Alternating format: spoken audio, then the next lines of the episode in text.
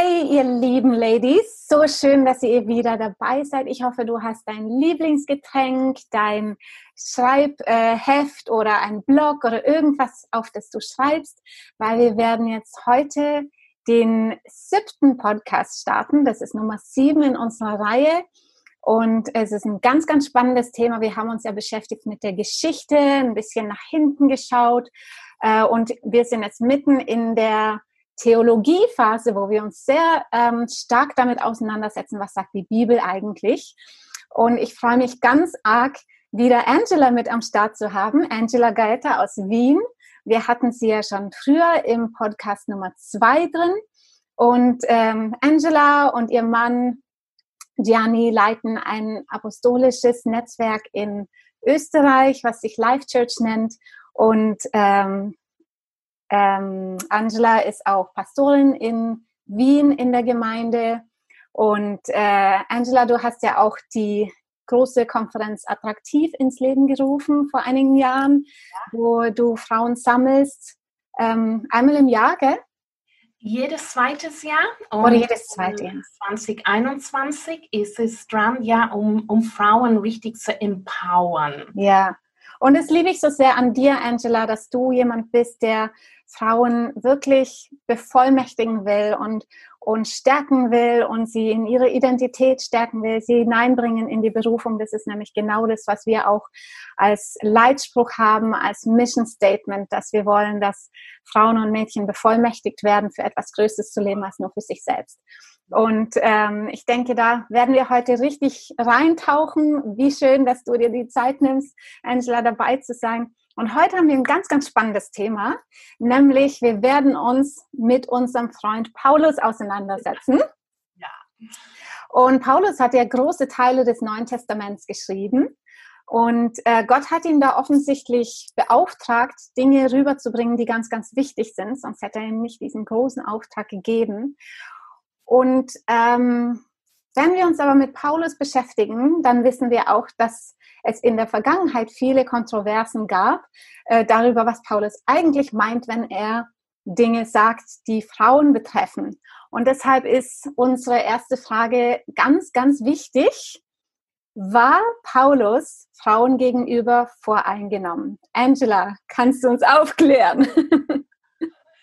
Ah, ich finde diesen Thema äh, so genial. Und ähm, äh, als ich vorbereitet habe, musste ich zurückdenken an mein Teenage-Jahren, wo ich konfrontiert war. Ich bin seit meinem zehnten Lebensjahr, folge ich Jesus nach mit gläubigen Eltern und gläubigen Großeltern in Cornwall in England. Und ich kann mich erinnern, als Teenager haben wir über einige von diesen Stellen in, in, in, in der Jugend so richtig gefetzt und äh, weil wir es nicht verstanden haben und natürlich wollte und wollen bis heute Gottes Wort wirklich nehmen, wie es ist. Und ich finde es so wichtig zu verstehen, ist, ist unser Freund Paulus wirklich ein Freund oder ist er echt der Feind? Und ich bin drauf gekommen, dass wir sehr vieles haben, wofür wir Paulus wirklich danken sollen. Äh, aber Dafür müssen wir wirklich verstehen, äh, wo er stand zu diesem Zeitpunkt, wie Leben war um ihn, in, in dem er hineingesprochen haben. Und wenn wir das verstehen, und ich hoffe, dass in die nächsten 10 oder 20 Minuten ich helfen kann zu verstehen, werden wir merken, dass Paulus eine Meisterleistung gebracht hat für uns. Ähm, und es ist natürlich sehr, sehr wichtig, dass wenn wir die Bibel lesen, dass wir nicht einfach uns stützen nur auf einzelne Bibelstellen, dass wir die äh, Zusammenhänge verstehen, aber auch der Kultur und der Kontext, in dem es geschrieben oder hineingesprochen worden ist. Und ähm, bei Paulus manchmal schaut es so an, als ob er sich selber widerspricht innerhalb einem Brief, die er schreibt. Aber das ist wieder mal nicht der Fall. Und es ist auch nicht so, dass er Jesus widerspricht. Was wir verstehen müssen, prinzipiell über, über Paulus ist, oder ja, was wir verstehen, ist, er fand sich in gewisse Spannungsfelder. Eine war dieses Spannungsfeld zwischen ist der Botschaft von Jesus, der, der gute Nachricht, nur für die Juden? Und er musste erkennen, nein, für jeder. Auch für die, die Heiden dürfen Anteil haben an diese gute Nachricht. Aber um das möglich zu machen, war es notwendig, gewisse Regelungen, gewisse Ansichten noch zu respektieren zu diesem Zeitpunkt. So, das war ein Spannungsfeld. Er, er hat geschrieben in einer Zeit vom extremen Umbruch geschichtlich, aber einen Umbruch auch in den damaligen Christenwelt. Und dann ein zweites Spannungsfeld ist, den Herz Gottes zu widerspiegeln, den Herz Gottes, wo wir ganz am Anfang, ich gesagt habe, man sieht der Ursprung von den, Her von den Fluss, wo es angefangen hat, in den Bergen, nicht das schmutzige, undurchsichtige Wasser, die kommt. Und hier haben wir Paulus, Apostel Paulus, den Herz Gottes will er widerspiegeln, aber er befindet sich in einem kulturellen Leben. Es gibt kulturelle Begebenheiten, sehr stark prägend, notwendig, um überhaupt den Gesellschaft aufrechtzuerhalten zu seiner Zeit, den römischen Reich. Und wo er als ein sehr weiser Mann gewusst hat, alles auf einmal können wir nicht verändern. Aber ich gehe davon aus, von einer, einer ersten Bibelstelle, und das ist im Galater 3, äh, ab Vers 26.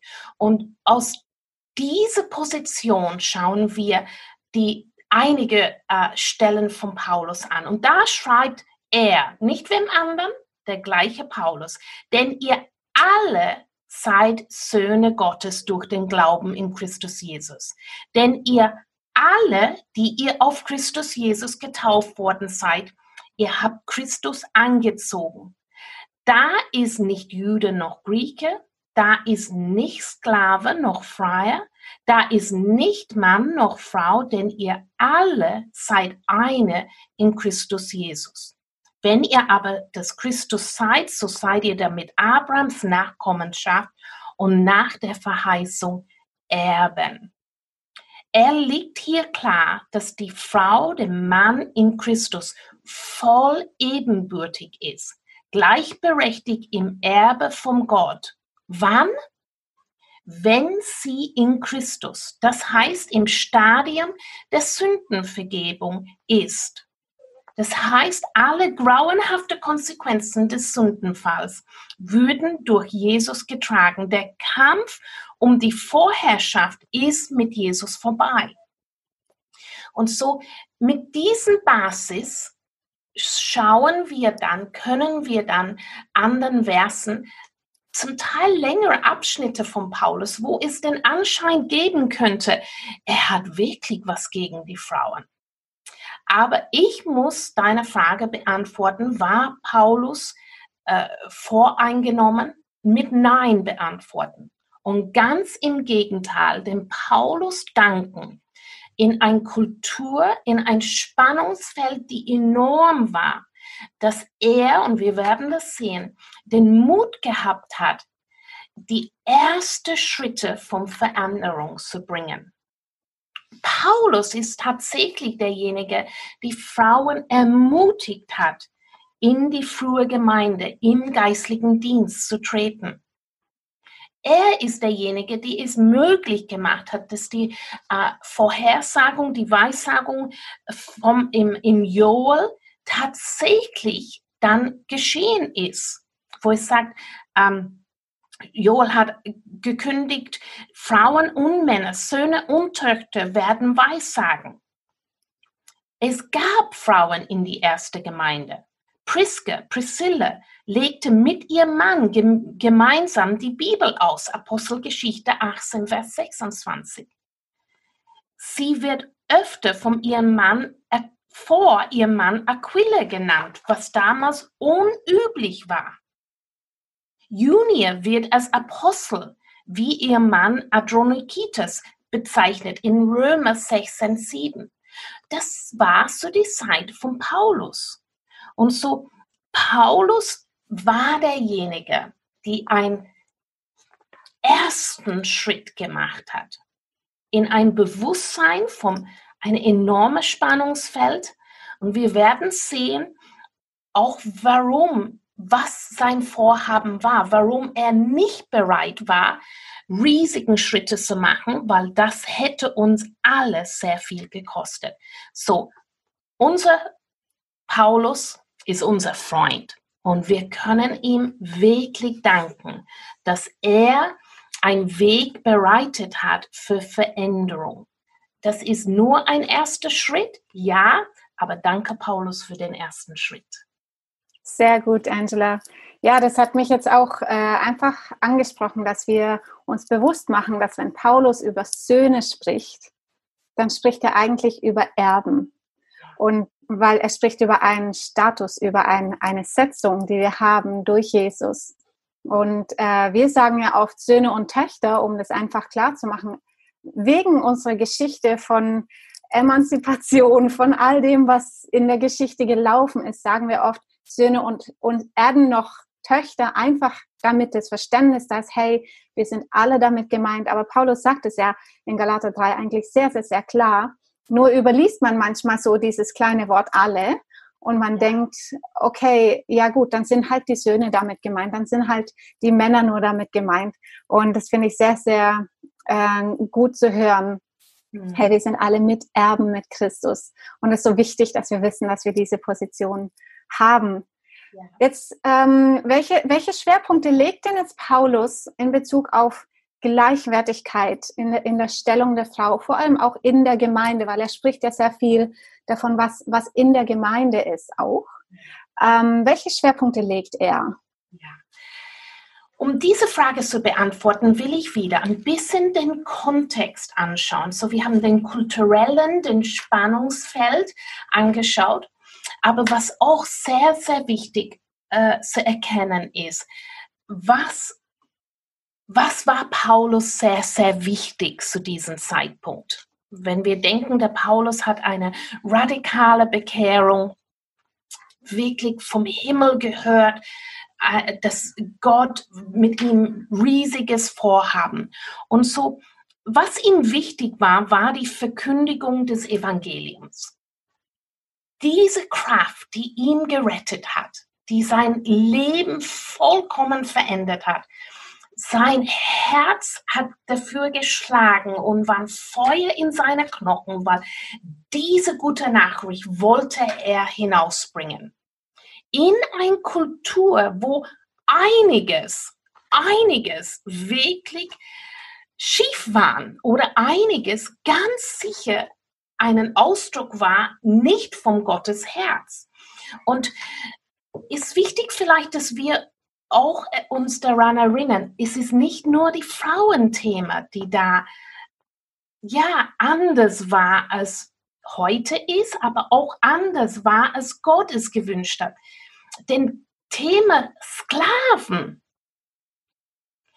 wir brauchen kein Vergleiche, aber wichtig, dass wir erkennen, Sklaven, auch was wir essen dürfen oder nicht essen dürfen, war auch zu dem Zeitpunkt in dieser äh, Kultur einfach wichtig. Und so, Paulus war es wichtig, die Verkündigung des Evangeliums. Er wollte die Ausbreitung von den guten Botschaft nicht durch gesellschaftliche Streitfragen behindern. So interessant ist, er schreibt an keiner Stelle, dass, dass die Sklaverei aufgehoben, dass er es aufgehoben haben will. Aber wie wir heute wissen, es war nicht nach Gottes Herz, Menschen wie Tiere zu behandeln, Sklaven. Und natürlich, das ist eine Entwicklung, die geschehen ist in die Geschichte. Ganz im Gegenteil hat er gesagt, christliche Sklaven sollen ihren Herrn noch besser dienen. So, es ist interessant. er will, so will er auch die jüdische, griechische und äh, römische Tradition in Bezug auf die Stellung der Frau nicht aufheben. Die Frauen stand, standen in all diese Gesellschaften weit unter den Männern. Sondern Paulus, er weiß, und das ist so, so super, er weiß, wenn die Männer in Christus seine Anweisungen folgen, die Frauen wie sich selbst zu lieben und wie Christus ihr Leben für sie zu geben, die männliche Dominanz wie die Sklaverei durch das gelebte Evangelium beseitigt sein wird und die Welt durch das Miteinander von Männern und Frauen sowie von Ehemännern und Ehefrauen schnell mit dem Evangelium erreicht sein soll. Er war ein weiser Mann. Damit weiß er, erübrigt sich die Aufhebung der alten Traditionen, weil sie einfach die Gültigkeit verlieren würden. Und so in ein Kultur, in ein Kontext, in ein in Spannungsfelder, die sehr real war für, für Apostel Paulus. Er weiß, würde er Sklaverei aufheben oder dafür sich aussprechen, den ganzen römischen Reich würde zusammenbrechen. Es ist aufgebaut worden. Und bei den Frauenthemen ist es ähnlich. Aber gerade in diesen Kultur spricht er solche starken Aussagen. Und so zum Beispiel in Epheser 5, Vers 21. Ordnet euch aus Achtung vor Christus bereitwillig einander unter. Paulus legt am Anfang seiner Erklärung zur Familie klar dass es bei Gott eine gegenseitige Unterordnung Standard ist. Wir brauchen uns nur Jesus ansehen, um, und besonders für die Männer, um zu sehen, wie Jesus umgegangen ist mit gegenseitiger Unterordnung. Und ein Vers, die selten zusammengebracht wird mit dieser Frage, aber ich will es jetzt auch erwähnen. Im Johannes 13, Vers 13 bis 15 steht, ihr nennt mich Meister und Herr und damit habt ihr recht, denn das bin ich. Und weil ich der Herr und Meister euch die Füße gewaschen haben, soll auch ihr einander die Füße waschen. Ich habe euch ein Beispiel gegeben, denn ihr folgen soll tut, was ich für euch getan habe. Das war Johannes 13. Wenn der Mann dem entsprechen will und seine Stellung innerhalb der Familie einnehmen will, dann soll er Jesus nachahmen. Gegenseitige Unterordnung. Unerhört in der Kultur, in dem Paulus sich befunden hat. Paulus ansatzweise und macht den ersten Schritt zur Veränderung. Vielleicht ein Beispiel für uns ist, ich habe eine kleine Enkelin und wir gehen oft Steine schmeißen. Und wenn ich mit ihr neben einem Teich stehe und einen Stein schmeiße, da ist diesen auf Englisch Ripple-Effekt. Die Wellen, da ist eine erste und immer mehr kommen. Paulus hat gewusst, er schmeißt den ersten Stein, aber er hat gewusst, weil das Kraft des Evangeliums so mächtig ist, es wird einen Welleneffekt geben, ein Ripple-Effekt. Und diese Entwicklung wird ganz sicher weitergehen. Und er hat recht gehabt. Wir stehen in dieser Entwicklung jetzt tausende Jahre später. Aber damals war es unmöglich für Paulus, alles zu verändern. Er hat Großartiges geleistet. Weiter in Epheser äh, lesen wir über die Familie. Es ist zu vieles jetzt zu lesen, aber Epheser 5, Vers 22 bis Vers 33. Hier erklärt Paulus, wie die Familie geplant ist. Der Ehemann ist das Haupt der eigenen Frau in allen familiären, rechtlichen Dinge und so weiter. Das war die griechische Gesetzlage, die Paulus nicht antasten wollte. Er hat Wichtigeres im Sinn, den Weg zu bahnen, die, dass die gute Nachricht von Jesus so schnell wie möglich, so effektiv, so kraftvoll wie möglich weiterkommen können, ohne Unmengen an Diskussionen über Kultur, Kontext, Spannungsfelder. Und so ihr tastet es nicht an. Es geht hier nicht darum, dass alle Männer, aber alle Frauen vorgesetzt sind.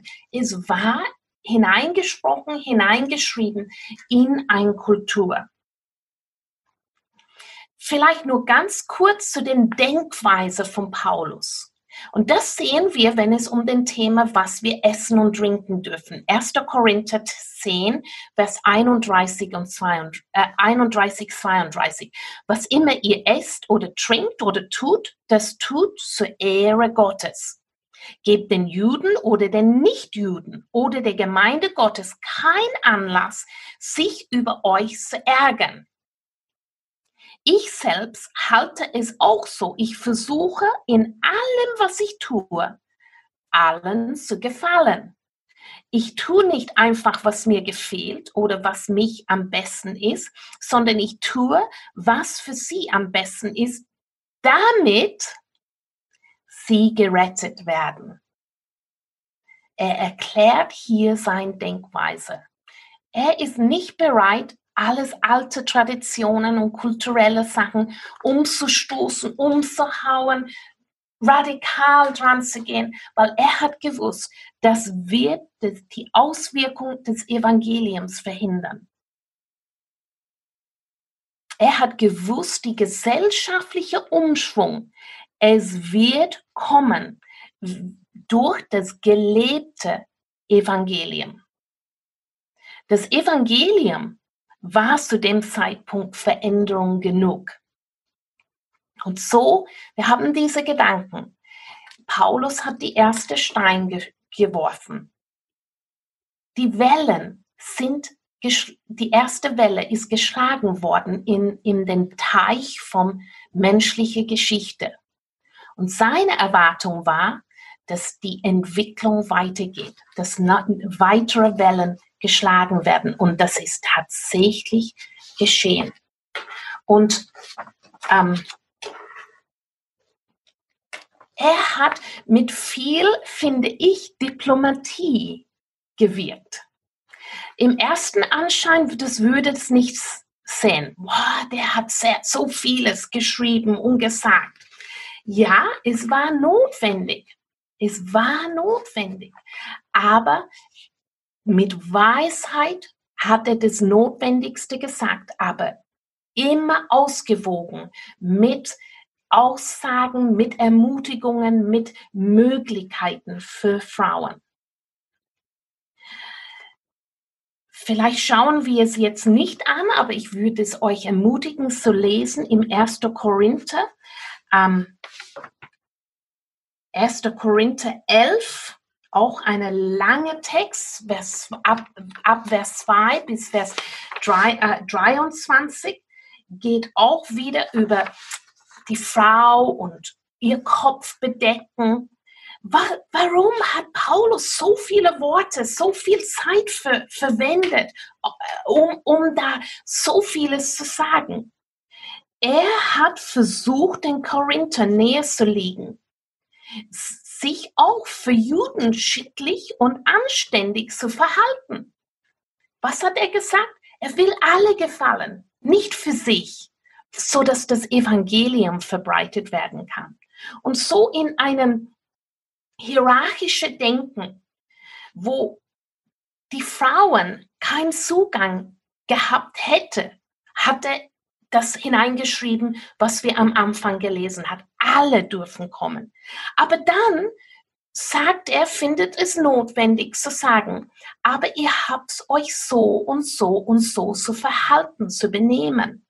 Ob es hier um lang oder kurze Haare, Schleier, alles Mögliche. Da waren sehr stark geprägte Traditionen. Aber er sagt das als einen Start, als einen ersten Versuch, und er hat es auch gut gemacht, Veränderung zu bewirken. Paulus wusste, wenn es gestritten wird und es gäbe genug zum Streiten, es wird das Evangelium verhindern. Und deswegen er hat sich an das äh, Kultur gehalten in viele Punkte, im Vertrauen zu Gott und im Vertrauen zu den starken Wirken des Heiligen Geistes, dass die Entwicklung kommen wird und es wird gut sein. Eine gute Entwicklung. Sogar ich wird Paulus äh, bezeichnen als revolutionär. In die Veränderungen, die er losgestartet hat diesen ersten Stein, die die Wellen geschlagen hat im Teich, die natürlich dann, dann weitergehen. Wow, Mädels, ich weiß nicht, wie es euch geht, aber ich habe die ganze Zeit jetzt auch mitgeschrieben, weil ich finde es so, so gut, äh, Angela, auch einfach diesen Blick zu haben, hey, worum geht es eigentlich? Es geht darum, dass das Evangelium rausgeht. Und auch bei all dem, was wir jetzt hier machen, all diesen Podcasts, es geht nicht darum, sich selbst zu verwirklichen. Es geht darum, dass das Evangelium verkündigt werden kann, überall und dass wir in dieser Zeit, in der wir leben, dass wir ähm, nicht ein Hindernis sind für das Evangelium, sondern dass wir letztendlich das rausbringen können, weil es ist die gute Botschaft. Es ist die Botschaft, wodurch Rettung kommt. Es ist die Botschaft, wodurch Veränderung und letztendlich Reformation kommt. Und wir leben für Reformation, äh, für eine neue Reformation. Und ähm, mir ist einfach aufgefallen in dem ganzen Studieren von Paulus, dass die Ordnungen Gottes waren ihm offenbar sehr, sehr wichtig. Und, ähm, und uns sind diese Ordnungen ja auch wichtig, weil wir möchten ja so leben, wie Gott es möchte. Wir möchten nach seinen Ordnungen leben, weil wir wissen, dass dann Segen darauf liegt, auf das, was wir tun. Und jetzt haben wir ja gesprochen über die Zeit, in der Paulus gelebt hat unsere Zeit sieht ja jetzt ziemlich anders aus von, vom ganzen Kontext her. Und wie können diese Ordnungen und die Prinzipien Gottes, wie können die gut funktionieren in unserer Zeit? Ähm, ja, weil das sind ja die Sachen, die dann so richtig where the rubber meets the road, sage ich jetzt mal, äh, für uns wichtig sind. Wie kann, können wir das umsetzen, so dass wir innerhalb von Gottes Ordnungen sind und gleichzeitig nicht ein Hindernis für das Evangelium sind, weil wir komplett anders, äh, also weil wir gar nicht in diese Welt irgendwie reinpassen. Natürlich sind wir äh, nicht von dieser Welt, aber wir sind in dieser Welt. Ja. Und äh, das wäre jetzt noch für mich eine spannende Frage. Wie können wir die Ordnungen Gottes jetzt leben? Ja, wieder mal, äh, Paulus hat nicht nur ähm, diese Ordnung war sehr wichtig und er sprach das an in Familien, in die Ehe, Mann, Frau, aber genauso im Umgang in die Gemeinde. So im 1. Korinther 14 spricht er ganz klar ab Vers 33 bis Vers 40, äh, denn Gott ist nicht ein Gott der Unordnung, denn, sondern ein Gott des Friedens wie in allen Gemeinden der Heiligen, sollen die Frauen in die Versammlungen schweigen. Nimm es wortwörtlich. Wow, was bitte? Schauen wir es an. Es ist ihnen nicht gestattet zu, äh, zu reden, vielmehr sollen sie sich unterordnen, wie es auch das Gesetz sagt. Wenn Sie etwas wissen wollen, sollen Sie zu Hause Ihr Ehemänner fragen, denn es gehört sich nicht für eine Frau, in der Versammlung zu reden. Ist das Wort Gottes denn von euch ausgegangen oder ist es nur zu euch gekommen? Wenn jemand meint, ein Prophet zu sein oder denkt, dass er mit dem Geist erfüllt sei, dann wird er, wird er auch erkennen, dass das, was ich euch hier schreibe, eine Anweisung des Herrn ist. Starke Worte von Paulus. Wer das nicht anerkennt, wird auch vom Gott nicht anerkannt werden. Vers 39 bemüht euch also eifrig um das Weissagen, liebe Brüder, und haltet niemand davon ab, in Sprachen zu reden. Nur soll alles anständig und geordnet zugehen. Ordnung im Gottesdienst spricht der Paulus hier an. Für Paulus ist das einfach wichtig. Und wenn wir verstehen, die Frauen zu diesem Zeitpunkt, werden wir verstehen, warum er solche klare, starke Worte finden mussten. Die Frauen der damaligen Zeit waren selten gebildet. Sie dürfen nicht lernen und waren nie zur Schule gegangen. Sie saßen bei den Griechen und Juden abgesondert in den Gottesdiensten. So das war der Tradition nicht zusammen, abgesondert, wenn überhaupt, die nur für die Männer gehalten würden. Die Frauen, oh, ich, ich lese das noch einmal. Sie saßen bei den Griechen und Juden abgesondert in den Gottesdiensten, die nur für die Männer gehalten würden. Die Frauen dürfen gerade zuhören. Bei den Christen saßen sie aber mitten in der Versammlung. Revolutionär. Wie die Sklaven auch. Genauso revolutionär. Das war unerhört. Paulus wollte aber dann sicherstellen, dass die Frauen nicht durch ständiges Nachfragen, sie haben kaum was verstanden, die Versammlungen stören. So wieder mal der Paulus war sehr bedacht, die Zeit, die Kultur anzupassen, indem er die Gemeinde, die frühen Gemeinde da war. Heute leben wir in einer anderen Zeit. Und diese Entwicklung, die Paulus gehofft und im Vertrauen auf die Wirkung des Heiligen Geistes gehofft kommen wird, ist gekommen. Und zwar nicht nur in der Welt, aber auch in die Gemeinde. Und so zu denken jetzt, dass wir diese Worte von Paulus nehmen sollen und sie in einen völlig anderen Kultur und Kontext setzen soll.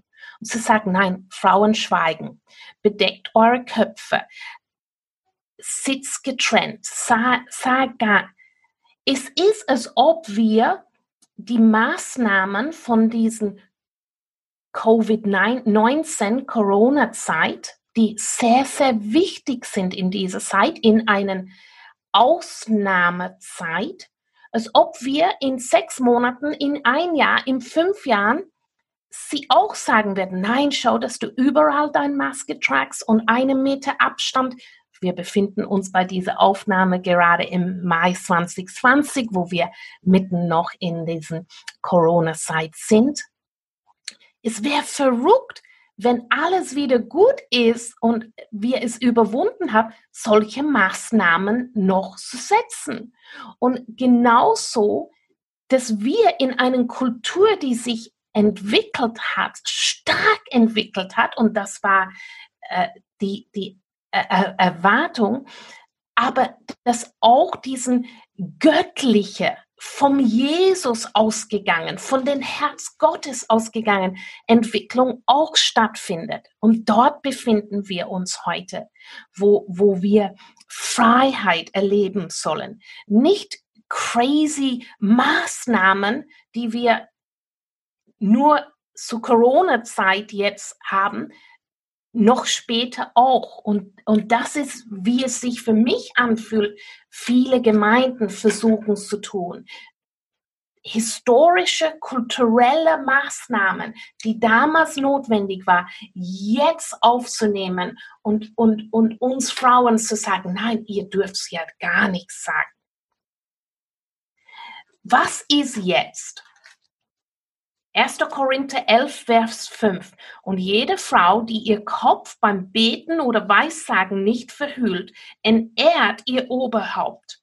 denn das wäre so, als ob sie kahlgeschoren herumlief. Das hat Paulus auch geschrieben. Aber mit einer Selbstverständlichkeit hineingeschrieben, dass Frauen reden dürfen. Und sogar, dass Frauen in die Gemeinde öffentlich beten und weissagen dürfen. Das inkludiert, dass sie alle in der Gemeinde auch den Männer ermutigen, ermahnen äh, und Ermahnung zusprechen dürfen. Mehr oder weniger, sie dürfen predigen. So, in den gleichen Satz sagt er, ihr hält momentan die Tradition zu deiner Zeit an, aber ihr dürft was Unglaubliches machen. Ihr dürft sprechen, beten, weissagen, ermutigen, predigen. Das Problem ist, dass die Christen sich über Jahrhunderte mit Streitfragen abgegeben haben. Darf die Frau das oder das? Anstatt die Vers, die wir ganz am Anfang in den Zusammenhang gebracht haben, uns gesehen, genau das, was Paulus verhindern wollte, dass das Evangelium, der Kraft der Evangelium weitergeht, haben wir mit so vielen Streitfragen verhindert. Er wollte, Paulus wollte immer diese Frage nach Ordnung zeitgemäß lösen. Und das ist, wo ich denke, wir heute sind zeitgemäß diese Frage lösen. In Christus gibt es keinen Unterschied. Wir haben alle die gleichen freien Zugang zu unserem Vater. Und jeder ist gemäß Gottes Vorsätze, Vorsätze berufen. Und wir haben den Heiligen Geist, der uns in die Wahrheit führt, Schritt für Schritt. Wo ist der Fluss am reinsten? In den Bergen, von wo das Wasser fließt am Herz Gottes im 1. Mose, wo für Gott war kein Unterschied, kein Stellung, unterschiedliche Stellungwert. Und das ist, wo wir hinschauen sollen. Die Ripples, die Wellen, die Paulus die erste ausgelöst hat, gehen weiter. Und 2000 Jahre später befinden wir in einem wunderbaren Teil von der Teich der Geschichte, Kirchengeschichte, wo wir frei, Freisetzung erleben dürfen. Ein letzter Satz. Gott passt sich an der Kultur, in der wir uns befinden. Gott hat und wird immer damit arbeiten, was wir ihm als Menschen geben können aus unserer Kultur, unser Hintergrund, aus unser Schmerz, aus unseren Begrenzungen. Er nimmt es und er verwendet das, um Ehre zu sich zu bringen. Aber hätte Gott wirklich wollen, dass Frauen nicht Seite an Seite mit ihren Männern stehen, wenn, wenn Unterordnung wirklich einen Mann-Frau-Sachen ist, in diese Stärke und diese Ausprägung, die es scheint, als ob es da ist, dann hätte auch in den zehn Geboten was hineingeschrieben. Und da sehen wir nichts davon. So Gottes Herz ist eine, die Frauen freisetzen will. Und das war Paulus' Herz auch. Er war aber begrenzt in sein Wirkungsfeld. Aber er ist an seine Grenze gegangen an die Schmerzgrenzen, die für ihn möglich war, in, zu seiner Lebzeit, in seiner Kultur. Aber der erste, erste Schmein, Stein hat er geschmissen. Und die Ripples, wir leben noch und wir dürfen sie noch weiterbringen. So gut. Angela, vielen Dank für einfach diesen Einblick in, in diesen Wahrheiten, weil ich glaube, das hilft uns so sehr. Und ähm, ja, Mädels, ich hoffe, dass ihr auch durch die ganzen Podcasts, die wir jetzt gemacht haben bis heute, dass dass ihr wirklich versteht, was Gottes Herz ist, dass wir gemeinsam entdecken, was ist Gottes Herz für uns. Nicht nur, was ist richtig, was ist falsch und welche Regeln müssen wir befolgen oder wo können wir Grenzen strecken. Darum geht es überhaupt nicht, sondern es geht darum, Gottes Herz zu erkennen, zu erkennen, wie er uns sieht, dass er uns liebt aber auch, dass wir einen Auftrag haben in dieser Welt und dass Gott möchte, dass wir diesen Auftrag erfüllen. Wir werden in den nächsten Podcasts auch drauf kommen, was unsere Berufung ist, ähm, wozu er uns befähigt hat, hm, was in dir steckt, was er dir gegeben hat, damit du Veränderung bringen kannst, damit du ein Zeugnis sein kannst von seiner Kraft in deinem Leben, aber auch durch dein Leben durch. Und ich freue mich so sehr drauf, dass wir in die Zukunft schauen, dass wir nicht nur zurückschauen und, und Dinge sehen, oh, wie war das oder was bedeutet das jetzt für uns, sondern dass wir in die Zukunft schauen können und sehen können, dass Generationen vor uns gegangen sind, die eigentlich den Weg bereitet haben, damit wir jetzt rennen können mit voller Kraft. Und ich glaube, wie ich eigentlich jedes Mal sage, die, die Stelle im Psalm 68, Vers 12, die kommt jetzt die kommt in Existenz. Diese Schar, diese große Schar von Frauen, von Siegesbotinnen steht jetzt auf, um, um die gute Botschaft rauszubringen, um, um wirklich ähm, Frieden zu bringen, um Gerechtigkeit zu bringen. Und ich glaube, dass du ein Teil bist davon. Ich glaube, dass wir alle gemeinsam Teil davon sind, weil eine Schar besteht aus vielen. Eine Schar ist niemals eine Person. Es geht hier auch nicht um bekannte Persönlichkeiten. Es geht nicht darum, ob du einen Namen hast. Es geht darum, dass dein Name in seinem Buch geschrieben steht und du Teil bist von seinem Plan. So, es ist so gut, dass wir da zusammenstehen, Angela, so gut, dass wir gemeinsam hier einfach auch äh, gute Botschaft rausbringen können, weil ich glaube, dass wir gemeinsam besser sind. Und ähm, vielen Dank, dass du auch deine Gabe mit investierst. Es ist einfach, wenn man ja, wenn man dir zuhört, man spürt einfach das Gewicht auch in deinen Worten, weil du einfach ähm, apostolisch hineinsprichst in unsere Zeit. Und vielen, vielen Dank dafür. Ich schätze das ganz, ganz arg. Gerne. So, ähm, ja, da sind wir schon am Ende von unserem, äh, was habe ich gesagt, siebten Podcast. Und äh, vielen Dank, dass ihr zugehört habt. Vielen Dank, dass ihr euch eingeklinkt habt. Nächste Woche kommt der nächste Podcast und ihr könnt euch schon jetzt drauf freuen. Das wird richtig, richtig gut. So, habt einen schönen Tag noch.